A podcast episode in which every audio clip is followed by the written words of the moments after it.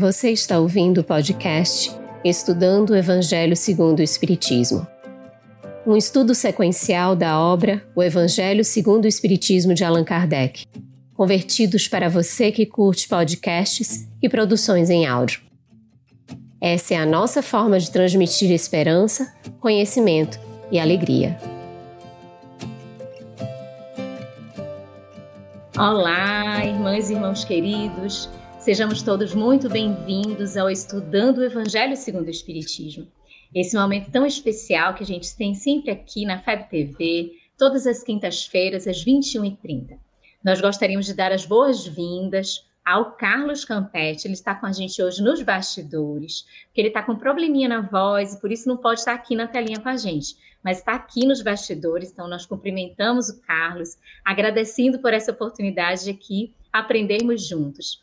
Mas também cumprimentamos, por enquanto, a Tainã, daqui a pouquinho a Eliane também chega, a Tainã Tinum e a Eliane, que vai estar com a gente aqui daqui a pouco, ambas intérpretes para Libras, do grupo de estudo Surdos Espíritas. E os nossos queridos convidados, começando pela Pera, Pera Capelo, trabalhadora do Grupo Espírita Paulo Estevam, de Fortaleza, Ceará, há 30 anos, expositora espírita, facilitadora do ESD e do estudo da mediunidade e o querido Lacordé Abraão Fayad, vice-presidente doutrinário da Federação Espírita de Mato Grosso. Sejam muito bem-vindos, queridos, e agradecemos imensamente aos parceiros de transmissão, eles que vão permitindo que esse estudo vá e alcance vários corações nessa noite tão especial.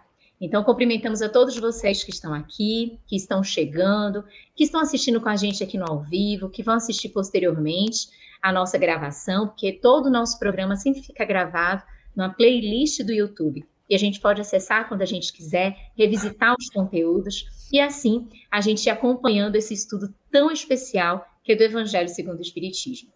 Hoje nós vamos iniciar o capítulo 24. Ele é intitulado Não ponhais, não ponhais a candeia debaixo do alqueire. Os itens 1 a 7, candeia sob o alqueire porque fala Jesus por parábolas.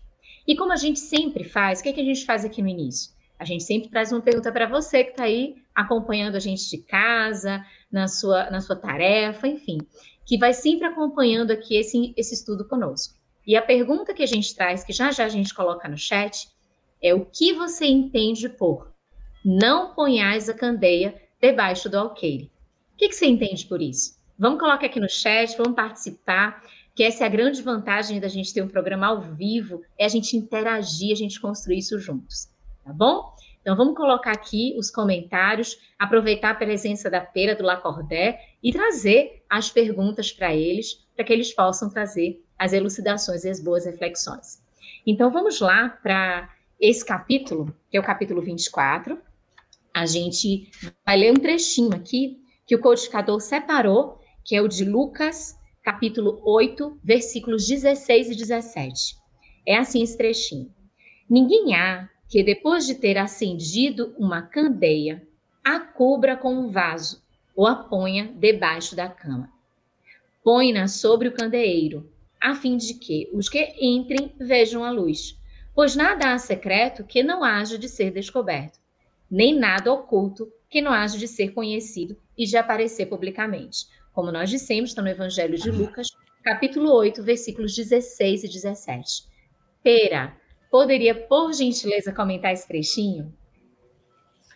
Boa noite a todos, meus irmãos. Peço desculpas que eu estou com um pouquinho de faringite, mas nós vamos conseguir trabalhar bem com o amparo de Jesus. Prazer estar aqui novamente com vocês, minha irmã Luziane, Tainara, foi um prazer revê-la Lacordé, vai ser maravilhoso compartilhar esse momento contigo. Muito obrigado, gratidão. Aqui, nós vamos enriquecer, é, nós vamos nos enriquecer com as contribuições de todos. Verdade.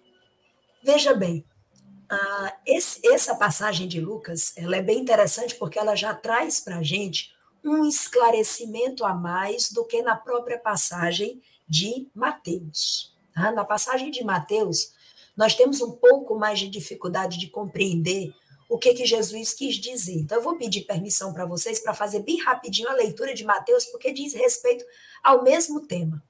Em Mateus capítulo 5, que nós já sabemos que é o Sermão da Montanha, em especial no versículo 15, Jesus diz: Ninguém acende uma candeia para pô-la debaixo do alqueire.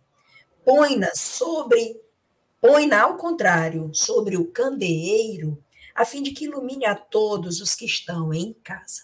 Então, algumas vezes a gente lê Marcos e fica um pouco na dúvida do que, que Jesus quis dizer. Por quê, Pera? Porque Jesus se utilizava dos elementos culturais daquele povo para trazer os ensinamentos dele. Então, quando nós vamos falar sobre candeia, alguns de nós, principalmente os que já moram em cidades, né, em metrópoles há bem mais tempo, não tiveram contato com a vida nas cidades interioranas, né, do interior das capitais, nós temos dificuldade de entender o que é a candeia. Então, imaginemos que a candeia é uma pequena luminária. E essa pequena luminária, ela é necessariamente montada com um cordão. Dentro dessa luminária existe um óleo, que ele é um combustível, e esse cordão ele fica embebido nesse óleo. Uma ponta fica para dentro da luminária e uma parte fica para o lado de fora. Então você acende aquele torçal, aquele cordão, e aí é, você põe para iluminar o ambiente. Então, por exemplo, eu morei numa cidade do interior, acordei aqui no estado hum. do uma cidadezinha chamada Itapajé. Uhum. Eu nasci em 71 e nós saímos de lá de 79. Então, Itapajé, às 10 horas da noite, apagava-se as luzes de toda a cidade. Nós não tínhamos mais luz às 10 horas da noite. Na verdade, eu acho que apagava antes e tinha um gerador na cidade que sustentava a luz até mais tarde. E nós usávamos candeia dentro de casa. E a gente usava a candeia, a mamãe acendia, ou então o papai acendia a candeia, e eles punham essa pequena luminária uhum. dentro de um candeeiro. E esse candeeiro, ele tinha quatro vidros, né? As laterais, as partes externas dele eram vidros. Então, esses vidros multiplicavam, amplificavam a luz.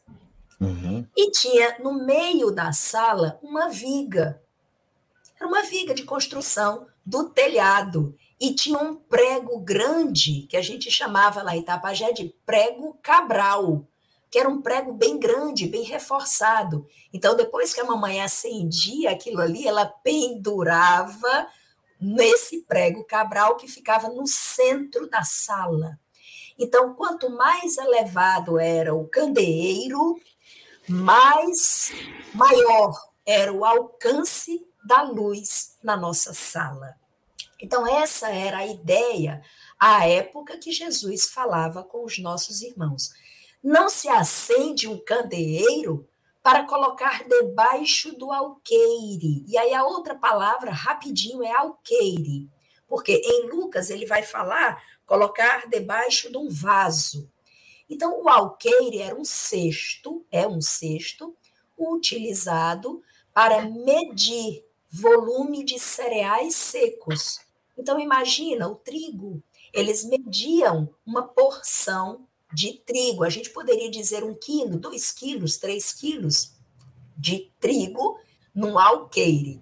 Então, a lógica é essa. Quando se acende um, um, um candeeiro, a ideia é iluminar um ambiente que está em trevas. E quem uhum. faz isso? Independente da capacitação, melhor, independente do nível intelectual dessa pessoa, é uma projeção praticamente automática. Quando você acende o alqueire, o alqueire você acende o candeeiro, você não esconde debaixo do alqueire ou põe embaixo da mesa ou embaixo da cama. Ao contrário, você põe no local mais alto possível do ambiente para que ilumine aquele ambiente inteiro.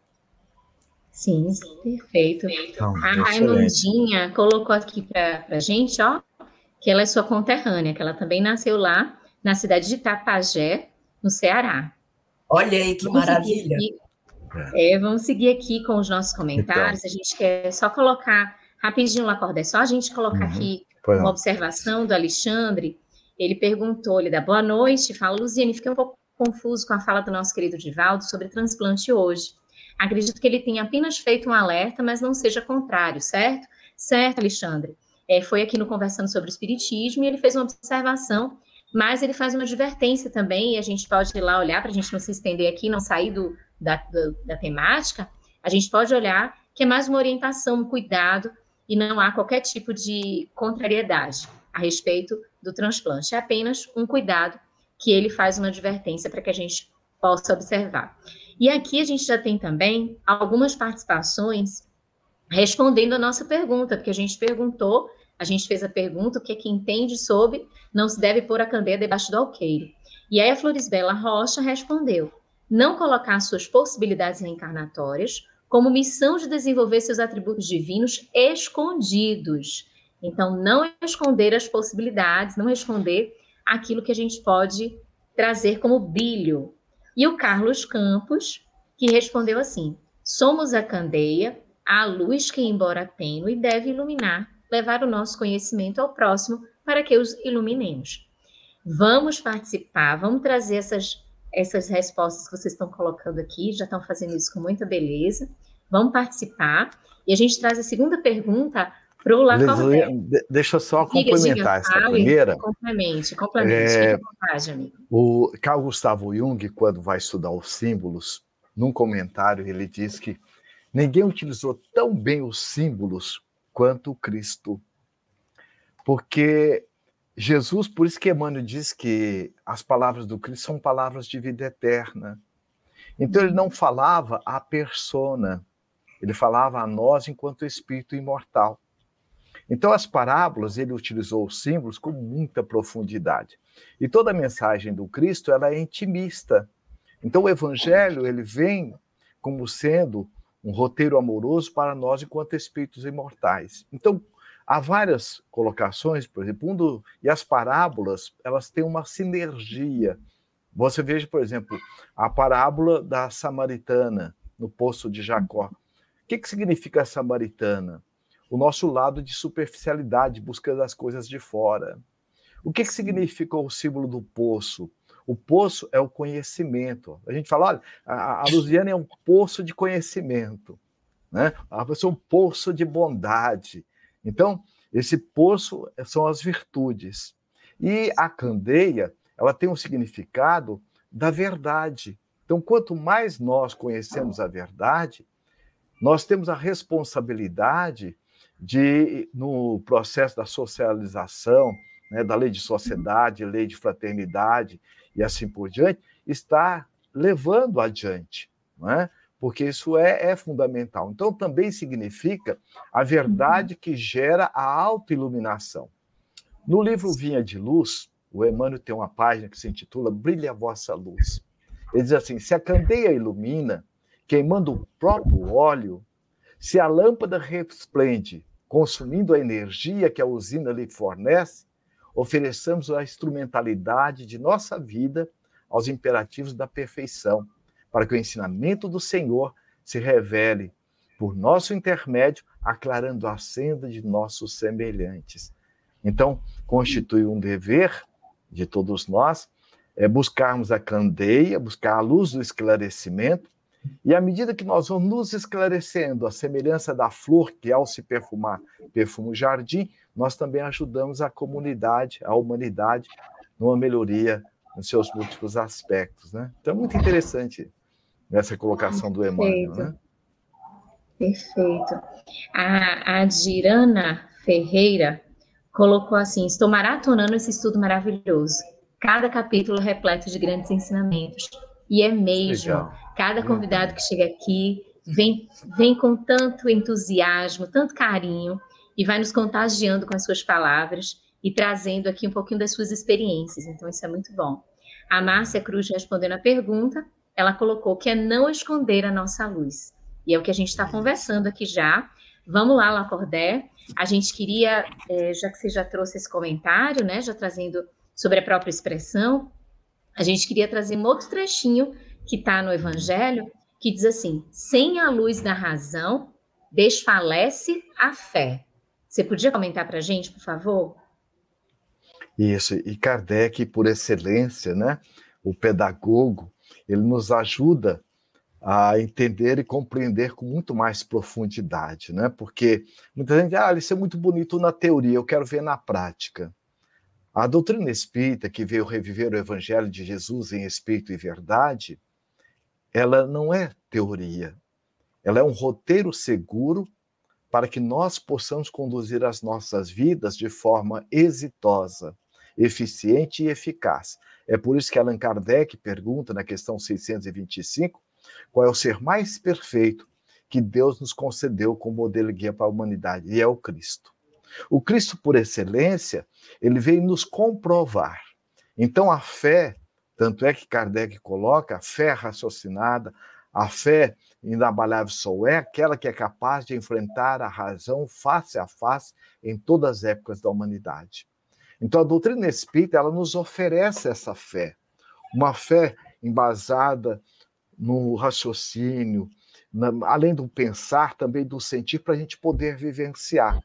Então, Sim. a fé em si, a fé na vida e a fé em Deus. Então, a proposta é fé raciocinada, para que nós possamos estar fazendo um trabalho de entrega diante das leis e a Deus e a nossa ação, desenvolvendo a nossa fé convicta.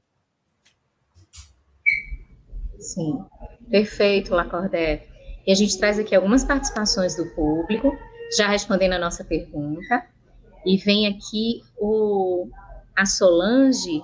A Solange colocou assim: No meu entendimento, é todo conhecimento e aprendizado que deve ser espalhado com aqueles que caminham conosco, não ficar guardado e sim ser levado adiante. Excelente, Solange. E a gente bom. tem a participação aqui também da Flores Bela, ela colocou assim: aumentando nossos conhecimentos, a nossa luz irá espargir, espargir ou esparzir para todos, está até iluminarmos todos os ambientes e chegarmos a todos.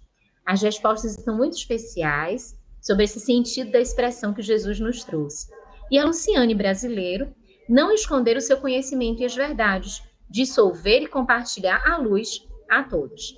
Excelente, nós agradecemos e vamos colocando aqui as nossas perguntas, os nossos comentários. Pera. Verdade. Ainda nesse raciocínio, as revelações são gradativas e são proporcionais ao amadurecimento da humanidade. A gente encontra isso no Evangelho. Os homens, porém, que entram a possuí-las, quase sempre as ocultam do vulgo com o intento de o dominarem. Por que isso acontece, Pera? Olha que interessante, Luciane. Conhecimento é poder. Alguém já ouviu essa expressão? Porque existia uma outra expressão, quando eu entrei na faculdade em 1990, que dinheiro era poder. Então, na época, se dizia que dinheiro era poder. E esse paradigma ele foi rompido. Finalmente, as pessoas entenderam que o conhecimento é que é poder. Mas entenda, Jesus já dizia isso dois mil anos atrás: conhecereis a verdade, a verdade vos libertará. Conhecimento não é poder, conhecimento é liberdade. Tanto que quanto mais evoluído é um espírito, vamos dizer assim, quanto maior patrimônio intelectual e moral ele amealhou, mais ele tem entendimento do alcance da sua liberdade e mais ele domina-se a si mesmo. O homem, ainda um pouco equivocado, ele tendo esse entendimento mais um pouco distorcido, ele acha que conhecimento é poder. Então, algumas Sim. pessoas ainda acreditam que dominar o conhecimento, deter conhecimento, faz com que ele tenha autoridade para conduzir, né? conduzir pessoas, conduzir processos, conduzir é, tarefas, atividades, e aí vai. Obviamente, aquele que sabe mais, ele tem condição, pelo próprio entendimento, de conduzir aquele que sabe um pouco menos. Beleza. E aí, obviamente, nós vamos entender que existe sim uma responsabilidade entre esse saber mais. E aí algumas criaturas é, se, se é, entendem ainda, né? se, se é, imitem na posse de um entendimento de que ter esse conhecimento fará delas uh, um, um senhor a conduzir as outras criaturas e os outros processos.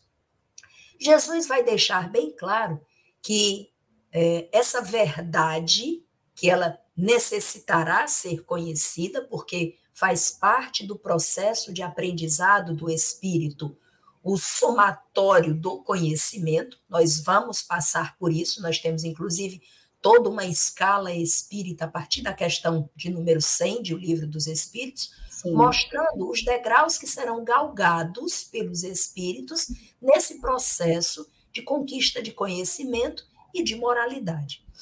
Mas Jesus vai nos dizer também que essa, esse conhecimento da verdade nos liberta da prisão da ignorância, sem dúvida, numa relação direta entre a verdade, né, e a própria o abandono dela, ou a negação dela, que é a ignorância.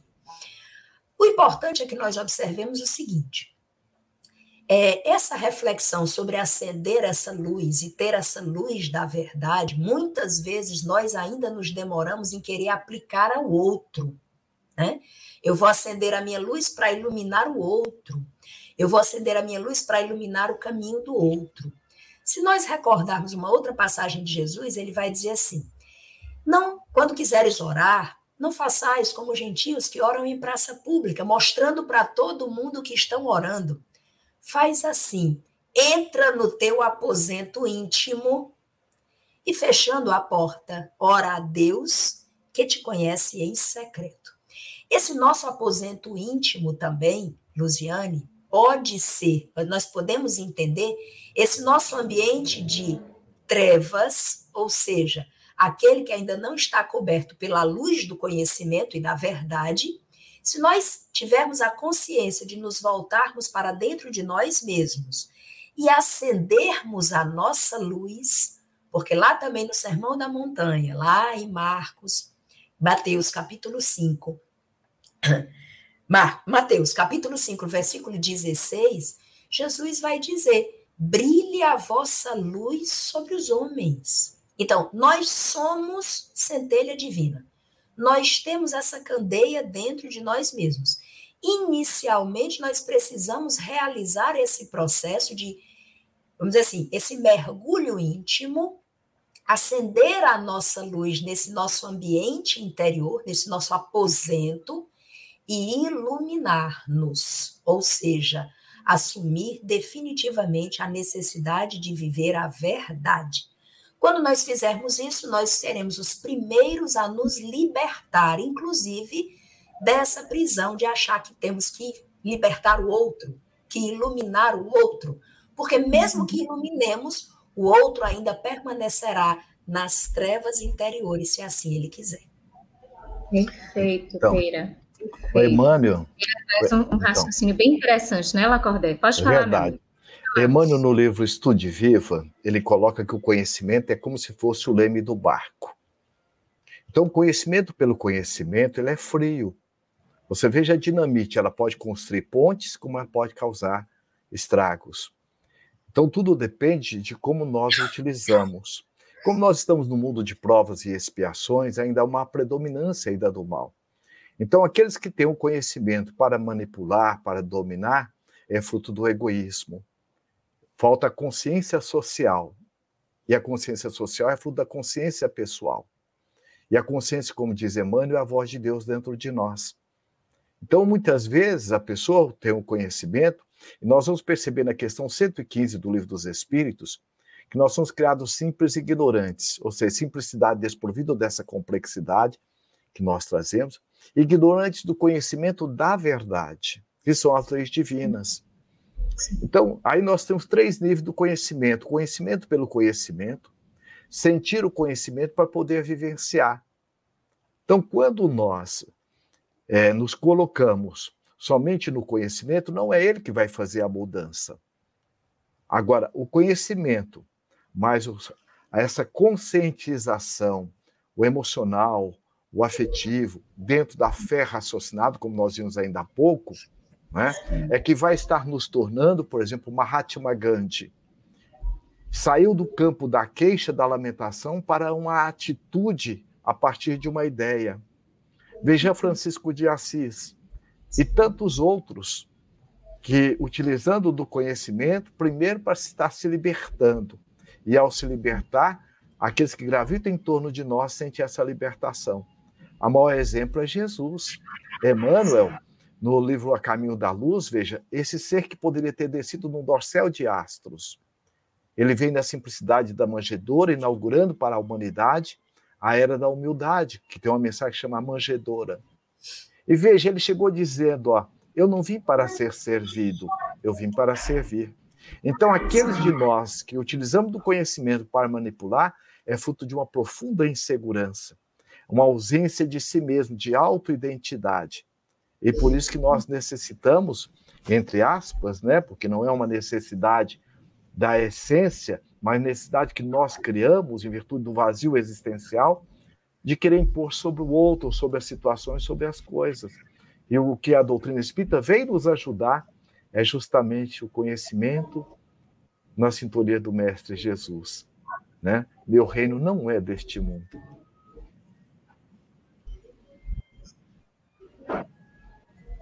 Isso mesmo, Lacordé. bem nesse sentido que a Pera comentou, que o Lacordé também trouxe, a Jeane colocou para gente, ó, colocarmos em prática o conhecimento espírita, através das nossas. E ela coloca aqui o abraço da terra de Fortaleza, Ceará. Legal. E aí, é, a gente traz aqui um outro comentário também, que é da Carol.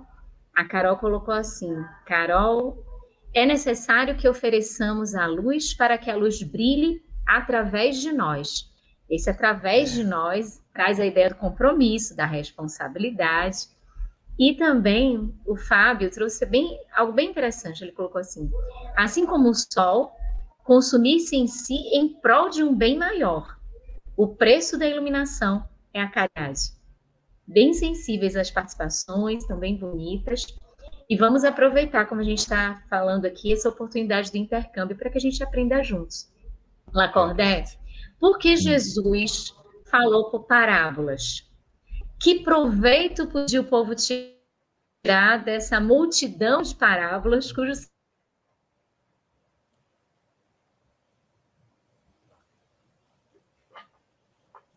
Ok, parece ter um corte na internet aí.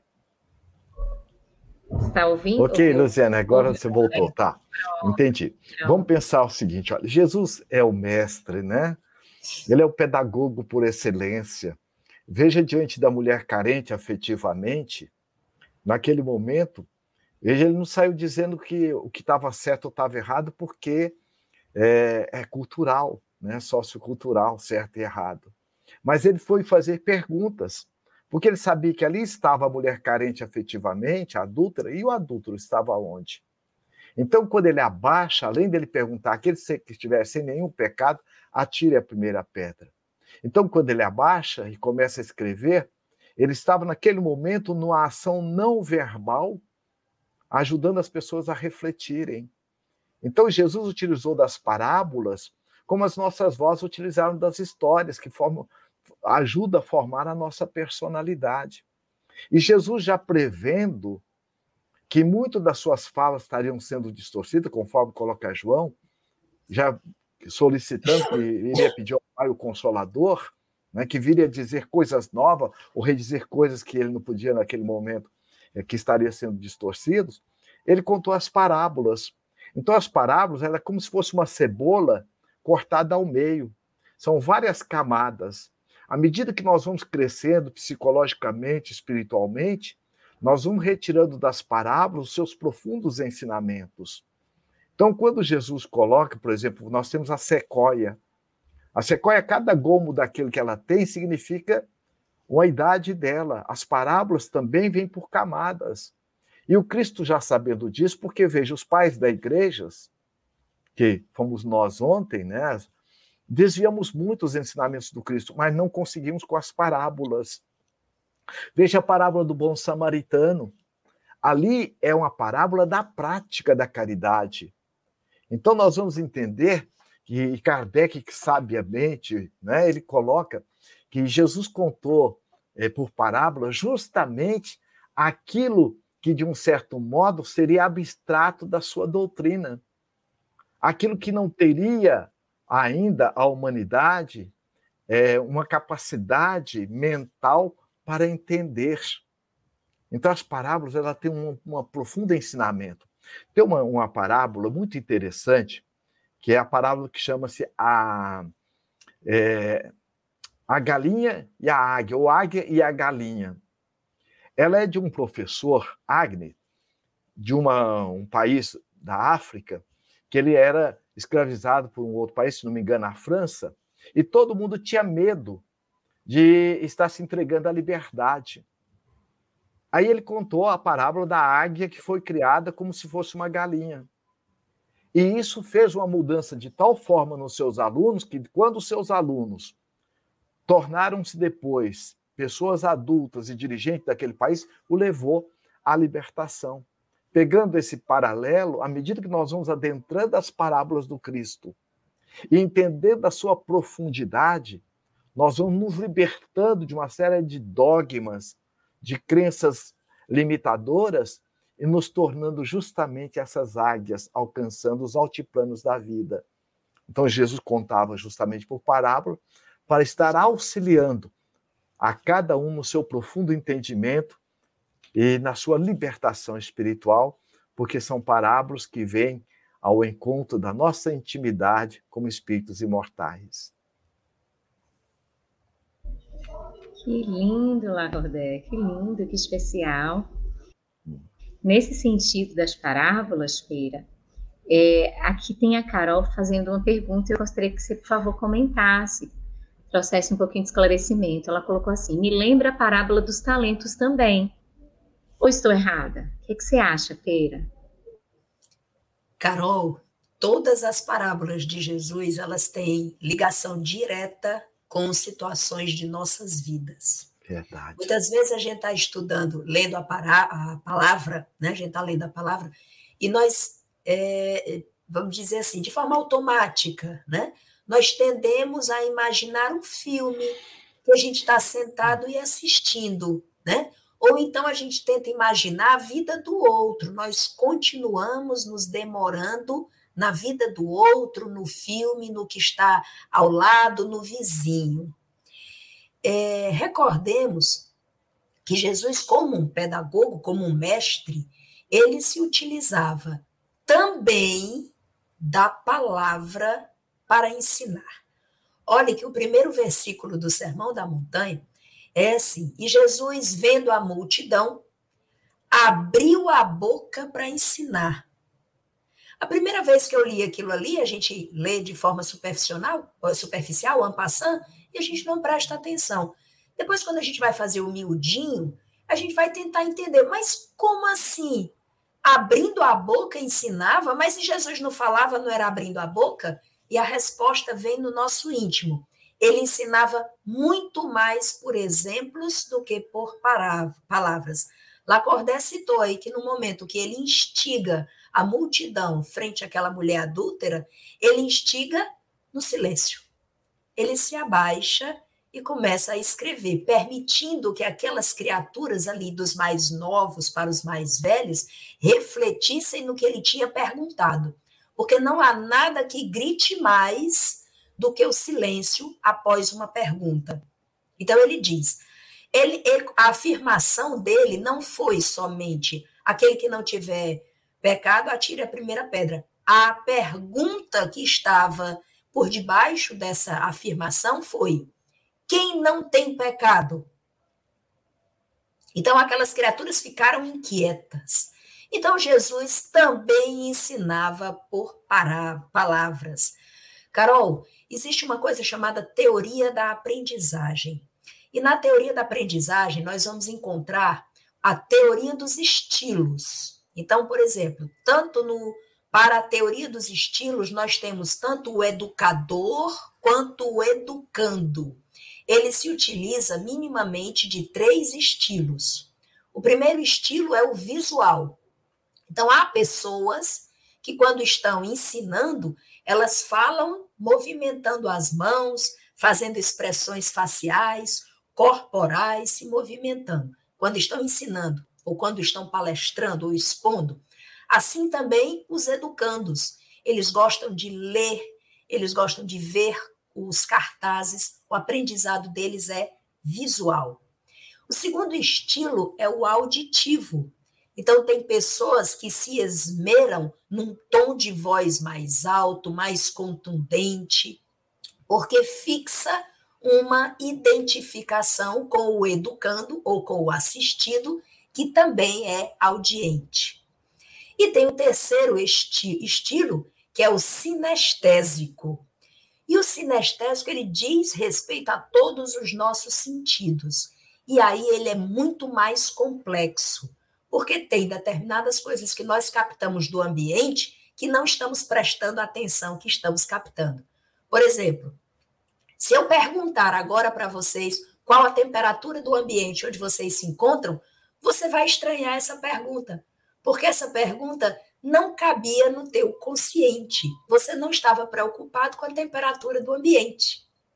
Então ele é sinestésico. Tem coisas que você, você chega numa palestra, você chega num ambiente, você vai visitar um prédio, você passa por uma rua, tem coisas que não estão sendo captadas pelo foco direto do seu olhar, nem sendo captadas pela tua audição mas elas estão sendo apreendidas por todo um outro complexo do teu entendimento. Tanto é que se você depois for fazer uma, assim, me diga, me descreva o ambiente. Você descreve o ambiente sem ter percebido que você analisou o ambiente.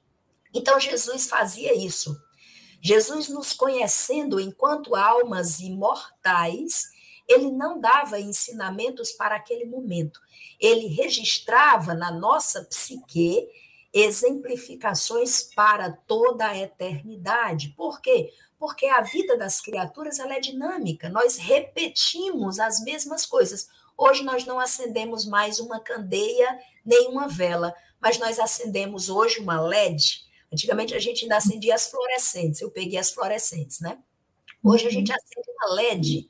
Então, a, o procedimento da gente né, é o mesmo, a gente só vai mudando a tecnologia, aperfeiçoando a tecnologia. Então, Jesus registrava isso na nossa psique. A parábola dos talentos, muitas vezes nós vamos entendê-la como uma divisão de bens. O reino dos céus é como o Senhor que, precisando viajar, chamou os três, os seus três servos e dividiu com eles os talentos. Talento, naquela época, era o nome de uma medida de moeda. Mas quem não tem o entendimento que naquela época era uma medida de moeda, vai dar um conceito de virtude. Então, por exemplo, Luciane é uma menina muito talentosa, né? Lacordaire é um rapaz talentoso, ou seja, que tem valores, virtudes, que tem dons diferentes. Então, nós temos aqui duas dimensões: uma dimensão material, de bens, e uma dimensão espiritual, moral de valores, de dons, de dotes. Então, tanto um quanto o outro podem entender essa parábola. O Senhor chamou seus três servos e dividiu com eles para um cinco talentos, para outro dois talentos, ou três talentos, e para outro um talento. E viajou. E olha como esse viajar parece com aquele momento que Jesus se abaixou porque ele deixa liberdade à criatura para elaborar o que precisa fazer com aquilo que recebeu. Uhum. Os servos receberam talentos, cinco, três e um. Aqueles homens que estavam a julgar a adúltera receberam a oportunidade de avaliarem a si mesmos, mergulharem no seu eu íntimo e procurarem saber o que, é que eles tinham produzido. Se tinham produzido é, pecados ou se tinham talentos de uma outra forma. Então há um momento em que depois o Senhor retorna para buscar, né, daqueles servos, o que foi que eles fizeram com os talentos. Nesse mesmo momento da parábola da, da adúltera, os senhores, os homens, né, que estavam ali, a multidão, foi saindo dos mais velhos para os mais novos, uhum. mas a mulher adúltera permaneceu. E eu pergunto, por que, que ela permaneceu? Eu vou me recordar quando eu era criança pequena, lá em Tapajé, que quando a gente uhum. fazia uma danação, e que a mamãe sabia que a gente fazia uma danação, que ela buscava chamar a gente, bastava a mamãe virar o olhar que a gente corria e se escondia. E a pergunta é: por que, que aquela mulher adúltera também não correu? ela estava ali pronta para prestar contas dos talentos que tinha recebido também, porque todos nós os temos. Ela desejava, naquele momento, libertar-se dos equívocos do passado, e ela sabia que, estando ali frente a ele, ele era aquele que trazia a verdade, a luz que iluminaria a vida dela dali para frente. E aí ele pergunta: mulher, cadê teus acusadores? Ela disse: eles se foram, Senhor. Então ela também não se acusava mais, ela já tinha oferecido para ela o talento do perdão. Aí ele diz: Pois eu também não te acuso. Mas vem a advertência do educador: vai e não erra mais. Sim, excelente, Pira. Pira fez um fala... passeio nas parábolas. Diga lá, Cordé. E quando ele fala, eu também não te condeno, eu consciência, eu amor, Sim.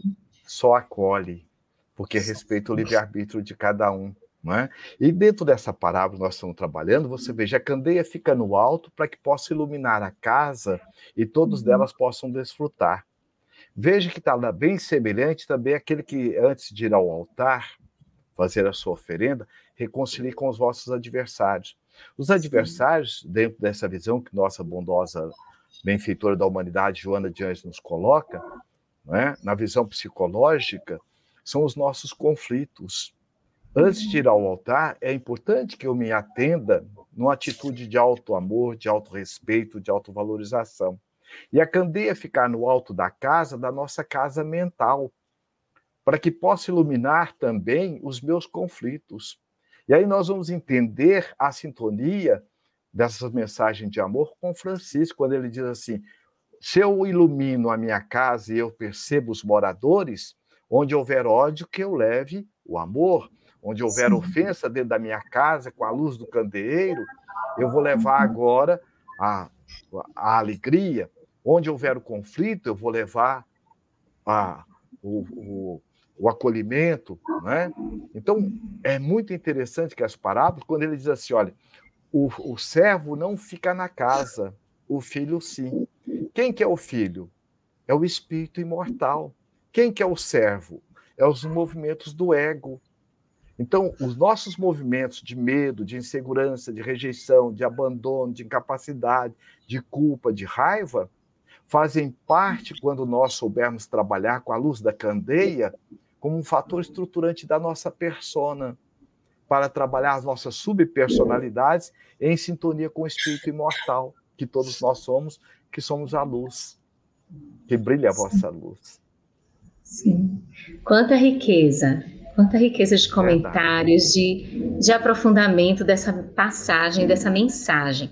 O Daniel Rosa trouxe a contribuição dele, ele disse assim: conforme o Espírito da Verdade diz a Kardec, o prazer que experimentarás vendo a doutrina propagar-se e bem compreendida será uma recompensa que reconhecerás mais no futuro do que no presente, é trazendo essa contribuição da luz, do conhecimento. E aí, é, Neire Moraes, ela trouxe uma observação. É, eu, eu sou de 1963, ainda usávamos a candeia, a lamparina. Quando mais alta, que foi exatamente o que Lacordaire colocou agora, quanto mais alta ficava, mais luzes proporcionava. Então, em relação ao nosso conhecimento, devemos compartilhar com todos. Ela trazendo aí a contribuição dela em relação à nossa pergunta. E o Ricardo de Paula, é, ele coloca sobre a pergunta: entendo não deixar nossas virtudes inerentes ao espírito no esquecimento da ignorância, para que nossos talentos, e aí naquela outra acepção que Pera também trouxe, consigam ser lembrados como sabedorias divinas vividas na matéria.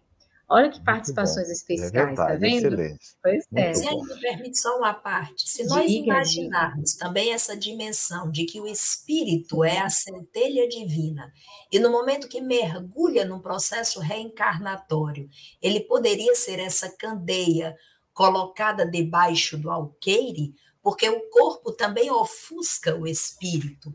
Nós passamos a nos. A, o corpo ele é uma prisão, vamos dizer assim, e o, dentro do processo de reencarnação, o primeiro processo que nós passamos, que é aquele processo de condensação do perispírito e da, vamos dizer assim, fazer um backup das nossas memórias e salvar uhum. isso aí num chipzinho bem pequenininho, nós temos aquele processo de esquecimento do passado. Então, há assim um mergulho numa densidade mais escura, né? Que é a da matéria. Então, imaginemos que, mesmo enquanto centelhas divinas, colocados embaixo desse alqueire, que é o corpo físico, nós podemos sim fazer brilhar a nossa luz e transcender.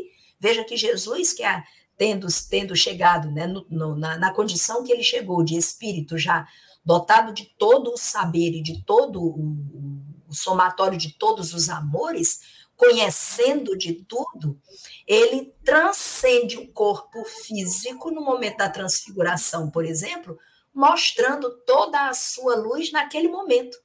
Naquele momento.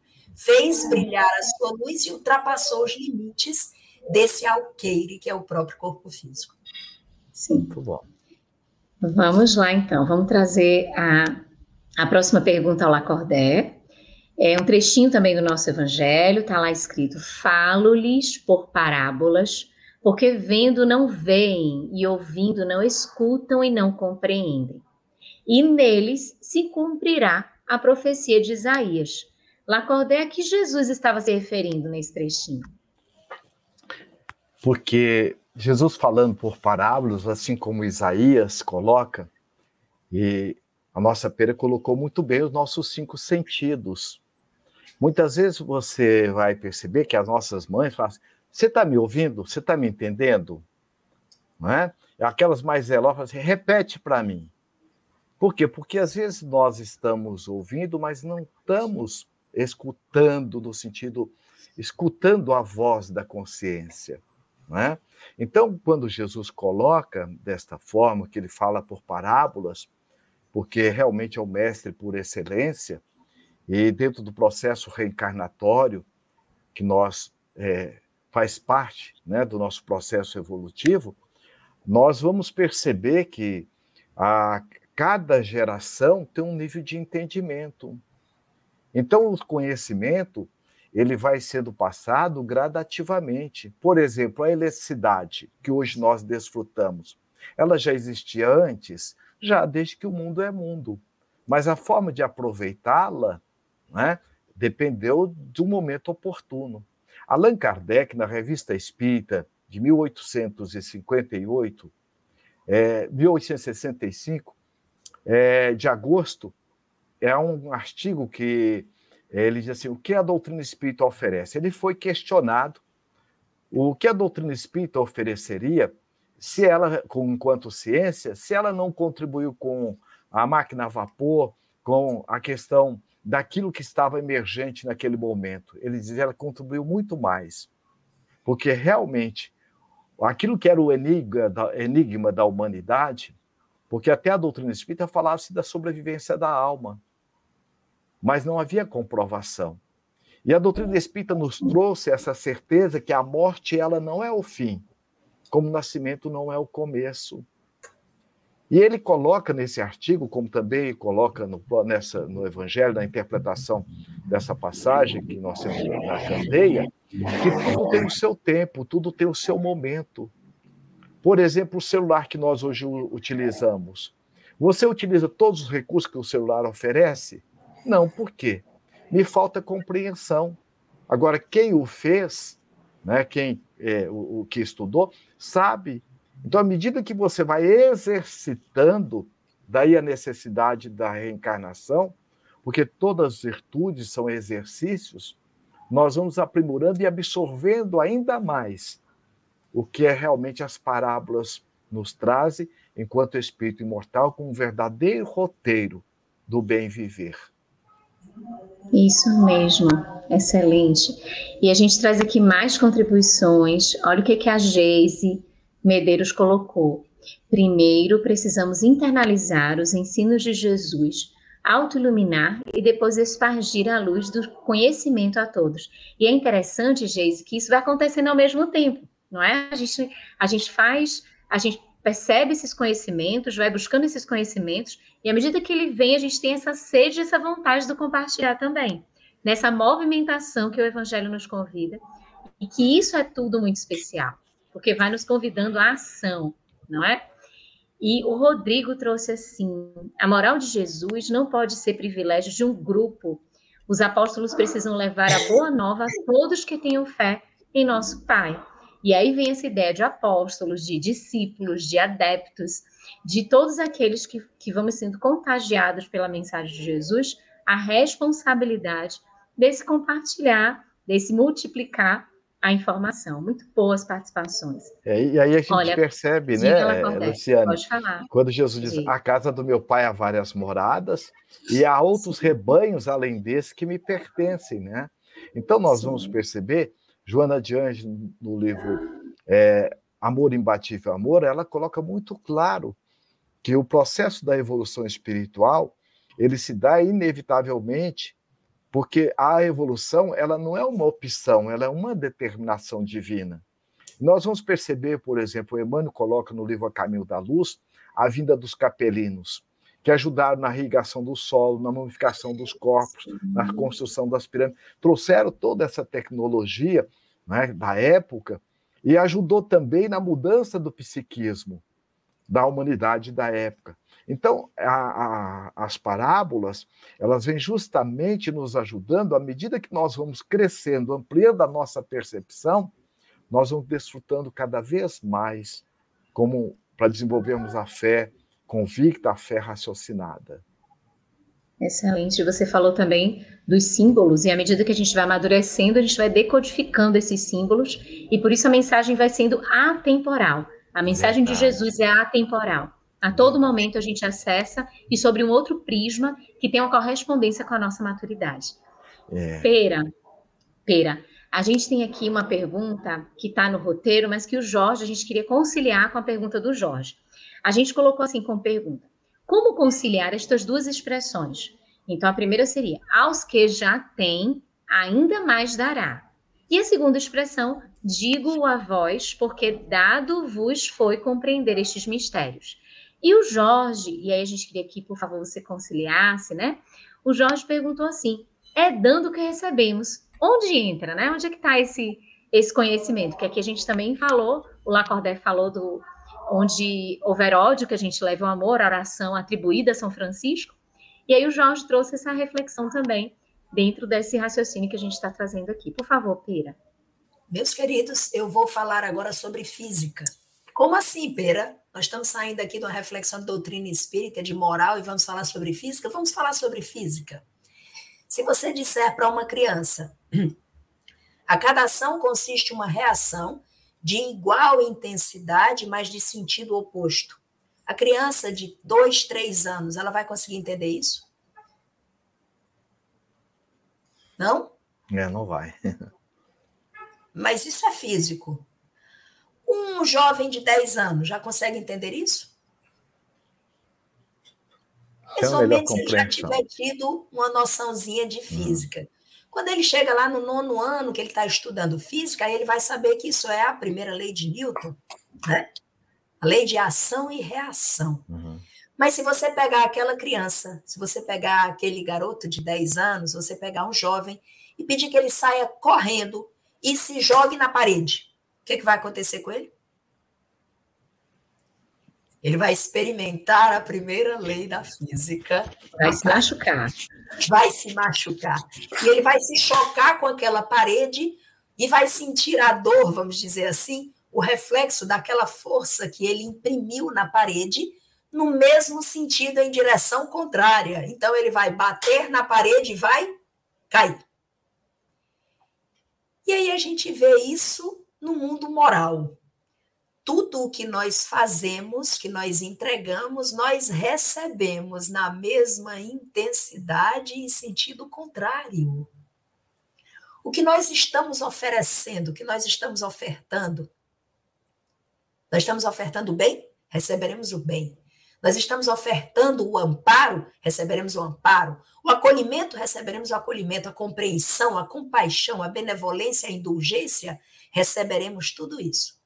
Mas se estivermos oferecendo desamparo, indiferença, ignorância, egoísmo, brutalidade, grosseria, é exatamente isso que vamos receber. Quando Jesus disse que a eles tinha sido dado o conhecer, é porque o processo de conhecimento ele necessita de uma, vamos dizer assim, de uma estrutura de sustento, né? Você precisa fazer um rudimento, uma base, para que essa base sustente o que vem, o nível imediatamente seguinte de conhecimento, e assim sucessivamente.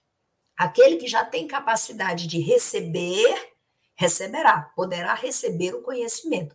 Tanto que na parábola dos talentos, quando o Senhor está distribuindo talentos, Luziane, ele distribui a cada um segundo as suas capacidades. Tem gente que faz uma leitura superficial e pensa que Deus, perdão, o Senhor está distribuindo a cada um segundo as suas obras. Não. A cada um segundo as suas obras será a contabilização do que nós realizamos. Mas na hora da entrega, é a cada um segundo as suas capacidades. Então, se você chegar, pedir a Albert Einstein para sentar com uma criança de dois anos e explicar, por exemplo, essa primeira lei da física de Newton, ele vai ter uma linguagem muito complexa para ensinar para essa criança. Talvez, se ele der o exemplo de pedir que ela vá correndo e se bata na parede, ela consiga compreender. Ele já vai usar uma outra linguagem para aquele garotinho de 10 anos, já vai usar uma outra linguagem para aquele que está fazendo o nono ano. A linguagem para quem está numa graduação, qualquer que seja a área, já será outra linguagem. Mas se ele estiver conversando com um graduando de física, ele estará conversando em outro nível. Se estiver falando com um mestrando ou um doutorando de física, tenho dúvida nenhuma que é como se nós estivéssemos ouvindo uma língua morta, que nós não estaríamos entendendo absolutamente nada. Agora, eu tenho um filho que está cursando física no IFIS, que está terminando agora no final do ano. E ele está desenvolvendo um TCC em matéria escura. E eu fico olhando para ele e fico olhando para o meu outro menino, dois um da matemática, que faz engenharia da computação, e o outro da física. E eu fico olhando para eles dois, né, assim, aí tem umas horas que eles falam assim, matéria escura. Eu digo, vem cá, isso aí era o que eu estudava na minha época de buraco negro? Era, mamãe.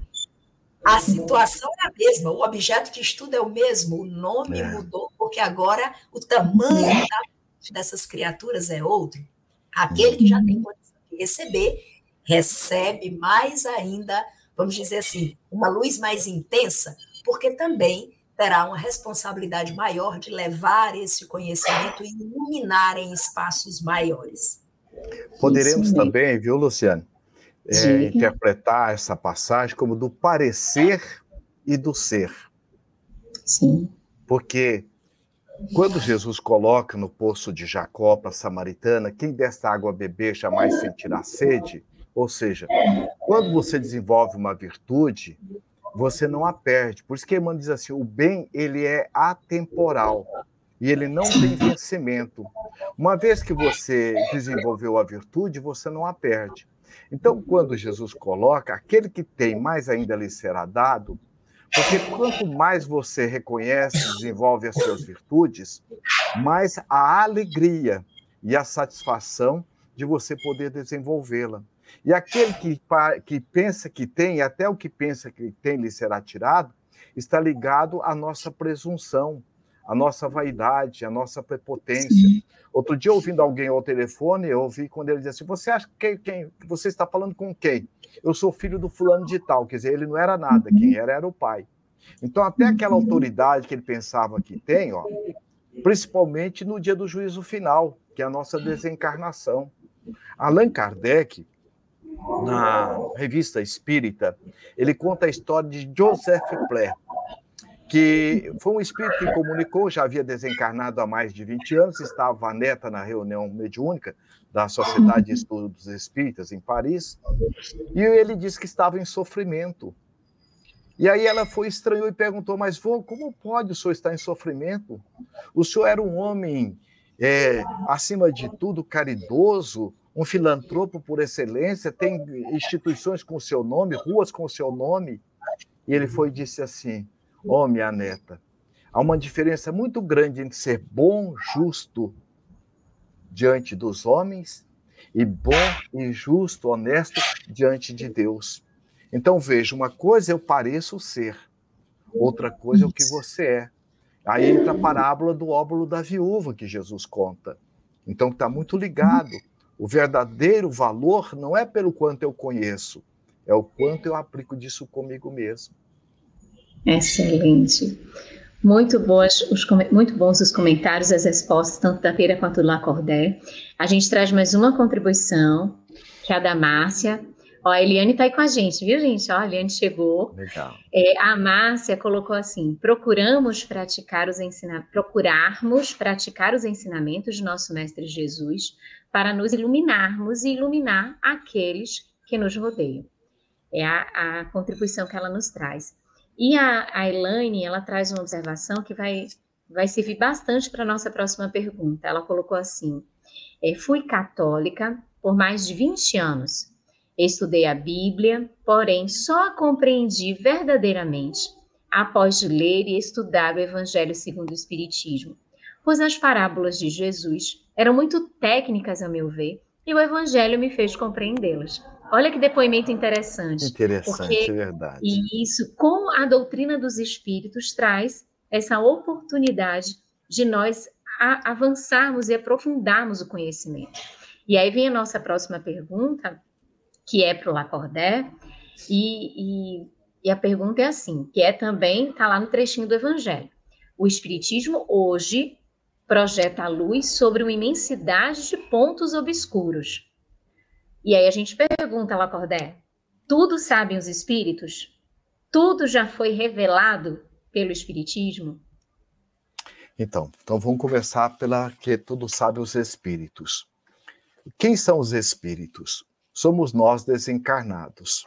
Então, os espíritos conservam a sua individualidade, os seus níveis mais diversos de conhecimento e de manifestação. Então, tem várias categorias de espíritos. Então, nem tudo sabem os espíritos.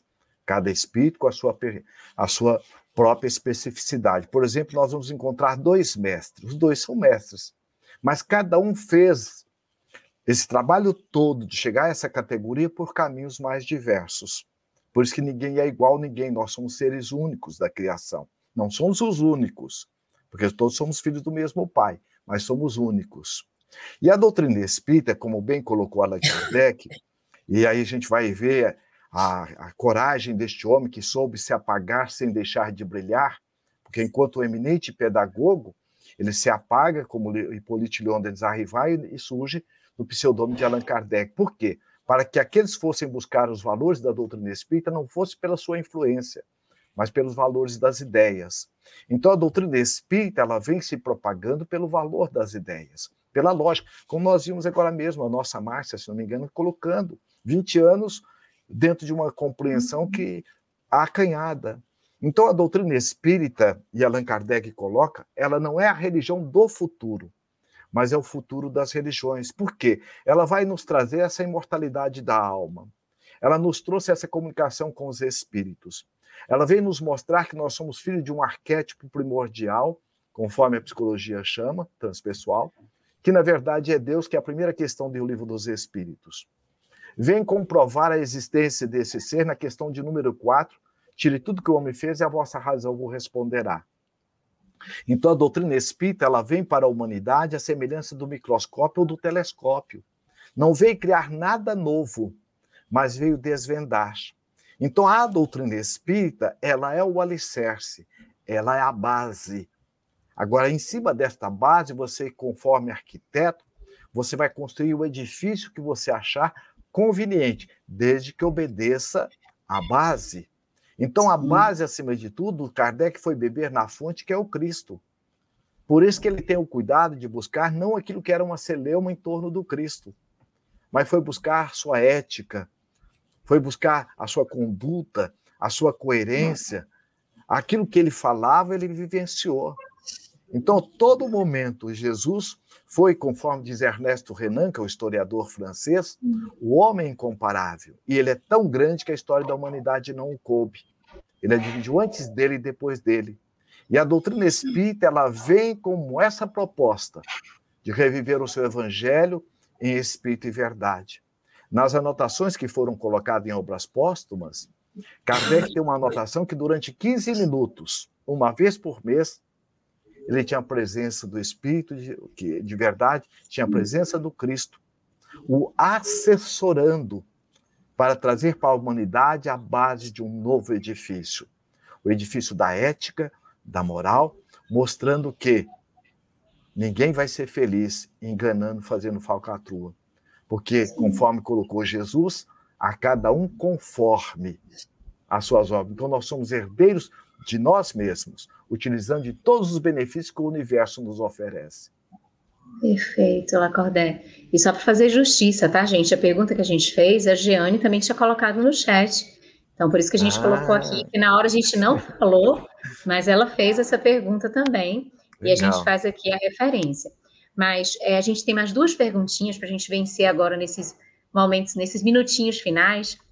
Então a gente vai acelerar um pouquinho aí, mas tá com um pouquinho mais de objetividade, só para a gente conseguir tá. atender essas duas perguntas, tá? Então, hum. é, Pera, o Ricardo de Paula colocou assim: como elevar a candeia da luz de Deus às nossas mentes e mantê-la acesa de forma a também aquecer nossos corações e vivificar nossas atitudes no cotidiano? Ricardo, meu querido, o próprio Kardec pergunta isso. É, quando a gente vai fazer uma reforma na nossa casa, a gente vai contratar um profissional para fazer uma reforma. A primeira coisa que você tem que saber é o que é que você precisa reformar. Então, eu vou fazer, eu vou trocar o piso do meu quarto, eu vou trocar o sanitário do banheiro, eu vou fazer um puxadinho do lado de fora e fazer uma varanda. Então, você precisa saber o que você vai modificar, reformar, e aí você vai atrás do profissional. Não é assim que a gente faz? Ou seria assim, é, Luciana, eu gostaria de contratar você para fazer uma reforma na minha casa. Você chega e me pergunta, você é arquiteta, por exemplo, o que, é que você quer, Pera? Eu digo, eu não sei. você quer fazer uma reforma? Não, não sei. Então, para que a gente busque fazer isso, nós precisamos primeiro entender que nós precisamos fazer essa reforma. E aí, precisando fazer essa reforma, como é que eu vou entender isso? É, Kardec pergunta para os espíritos qual é o referencial da humanidade.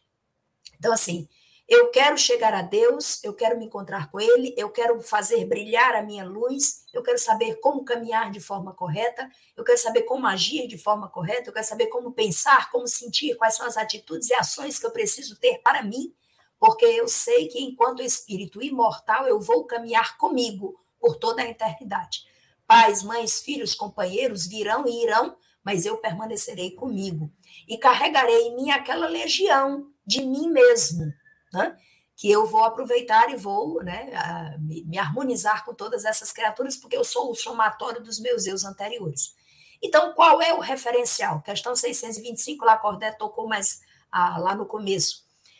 Qual o tipo, o tipo mais perfeito que Deus tem oferecido à humanidade para nos servir de guia e modelo?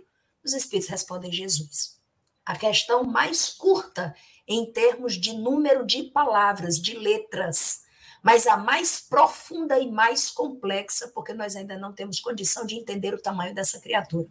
Mas buscando então dele a referência, ele deixa uma regra de ouro para nós. E a regra de ouro é: faz para o outro aquilo que gostaria que te fizesse. Então, nós conseguimos realizar tudo que Jesus nos ensina se nós introspectarmos essa regra de ouro. Então, o que eu estou publicando nas redes sociais hoje é o que eu gostaria de ler? O que eu estou entregando para os meus companheiros de trabalho é o que eu gostaria de receber? A forma como eu estou atendendo os meus clientes no meu trabalho é como eu gostaria de ser atendido? A forma como eu estou dirigindo no trânsito é a forma que eu gosto que o outro motorista dirija? A forma como eu conduzo as minhas decisões dentro do meu núcleo familiar é a forma como eu gostaria que conduzissem junto a mim. Então, esse momento de reflexão nós precisamos para nós mesmos. E aí eu deixo aqui o registro da questão 919 de O Livro dos Espíritos, por Santo Agostinho. Ele nos orienta, ele nos dá um passo a passo de como fazer essa reflexão de nós mesmos. Evita, é, aliás, busca do teu dia, tudo que tu fez ao longo do teu dia. Pega um caderninho, ó, eu tenho um caderninho aqui que fica comigo, toda noite eu vou fazer meu evangelho. Aí eu pego aqui e vou anotando o que foi que eu fiz a partir da primeira hora do dia, o que foi que eu fiz. Logo que eu acordei, eu já pensei no que é que eu ia fazer ou eu fiz uma prece. Porque Jesus disse: amar a Deus sobre todas as coisas, a primeira coisa que nós precisamos fazer em tudo que nós formos empenhar o nosso espírito é amar a Deus e entregar a Ele a nossa vida. Então a gente faz uma avaliação disso, para não tomar mais tempo, eu deixo a questão de vocês e 19. E o último comentário da nossa irmã, que disse que passou um tempo estudando a Bíblia sobre uma determinada ótica. Queridos, tenham a curiosidade de pesquisarem na internet, porque hoje na internet nós temos tudo. Augusto Cury diz que hoje uma criança de 5 anos tem na mão mais conhecimento do que um César romano tinha à época dele. Então, pesquisem na internet e aí vocês botem assim: reações de um daltônico quando ele põe um óculos que ele vê cores. Reações de uma criança quando põe um óculos quando ela tinha alguma dificuldade de visão. Reações de uma pessoa que tinha uma dificuldade auditiva e ela põe um aparelho. É isso que a doutrina espírita nos oferece, esse instrumental que nos permite avançar para o mundo primitivo, que é o nosso mundo de origem, o mundo dos espíritos, de onde viemos. Aqui não é a nossa casa, aqui é somente um pouso, uma escola bendita, sem dúvida, comandada pelo Mestre Divino. E quando nós colocamos o óculos, a lente da doutrina espírita, nós temos todo esse deslumbramento que nos apresenta o mundo dos imortais. Isso mesmo, perfeito, Pera. Lacordé a nossa última pergunta nesses minutinhos que nos restam da Stephanie. Nosso mentor espiritual nos ajuda a obter o conhecimento? Olha a pergunta. Sim, todos nós trazemos conosco almas muito queridas que já alcançaram essa altitude do amor, e o amor tem a função de unir as criaturas e não separar. Muitos de nós nos encontramos reencarnados graças à intervenção amorosa dessas almas queridas, que muitas vezes nós não tínhamos créditos para, de, para estar reencarnando, além de nos ajudar, nos oferece as condições para que possamos adquirir o conhecimento necessário para que possamos alçar os nossos próprios voos. O conhecimento diante do que a vida nos oferece, nunca vai nos faltar. Por isso que a reencarnação, que a doutrina espírita vem esclarecer profundamente, é essa oportunidade abençoada onde nós reencarnamos, muitas vezes nos mesmos grupos de outrora, com os papéis trocados, para estar nos ombreando mutuamente nessa nossa ascensão espiritual. E Jesus é o nosso caminho, verdade da vida. Você ouviu uma produção da Federação Espírita Brasileira. Para saber mais, siga o FebTV Brasil no YouTube, Instagram e Facebook. E o arroba FebEditora no Instagram. Ative o sininho para receber as notificações e ficar por dentro da nossa programação. Até o próximo estudo.